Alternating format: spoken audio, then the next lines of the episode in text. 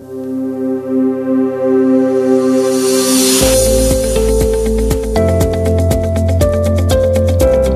Bendiciones familia, que la gracia, el favor, la misericordia de Dios estén con ustedes durante este día.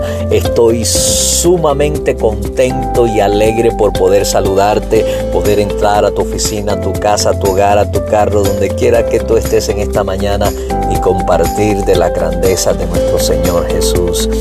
Yo quiero decirte en esta mañana que tú eres alguien tan importante para Dios y aunque el enemigo esté tratando de destruir tu propósito, de destruir tu vida, Él no podrá, porque hay algo sobrenatural que está protegiendo tu vida. Yo quiero que tú escuches este breve pensamiento de la palabra del Señor. La palabra de Dios se lee en el nombre del Padre, del Hijo y del Espíritu Santo. Juan 3:19 al 21 dice así, La luz de Dios vino al mundo, pero la gente amó más las tinieblas que la luz, porque sus acciones eran malas. Todos los que hacen el mal odian la luz y se niegan a acercarse a ella por temor a que sus pecados sean expuestos. Pero los que hacen lo correcto vienen a la luz para que los demás vean que están haciendo lo que Dios quiere. Cuando tú estás siguiendo a Jesús, te atraen naturalmente las cosas de Jesús.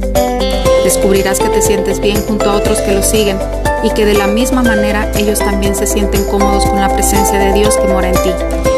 Deseas tiempo a solas con Él conociendo su palabra, meditas y hablas con Él durante el día porque Él se ha convertido en tu mejor amigo.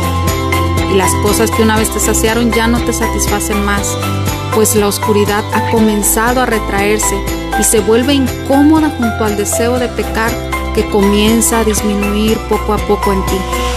Y aunque la tentación es real y siempre será evidente, provocándote e intentando hacerte caer una y otra vez, tú ya has probado la bondad de su gloria y preferirías pasar un día con Él que mil días cargados de la culpa y la vergüenza. Mira que tú ya no temes más a la luz por temor a que tus pecados sean expuestos, pues te quedaste en paz con tu pasado y es más, testificas un futuro de esperanza, sabiendo que el que te llamó de las tinieblas para contemplar su luz admirable es Jesús y has venido a la luz y tus pecados ahora han sido cubiertos, han sido emblanquecidos como la lana, como la nieve. Tú puedes caer a veces en tu jornada, pero cuando regresas a Él, Él te toma de su mano, te quita el polvo y te sigue llamando su hijo. Luego continúas tu caminar con Él porque la paz que proviene de caminar en la luz de su presencia trae calidez y consuelo a tu alma esa luz que llena cada espacio de tu mente y corazón. Quiero decirte hoy que una vez que hayas probado su bondad y hayas visto su gloria, te querrás seguir alimentando y alegrando en la luz de su presencia. El Señor te bendiga.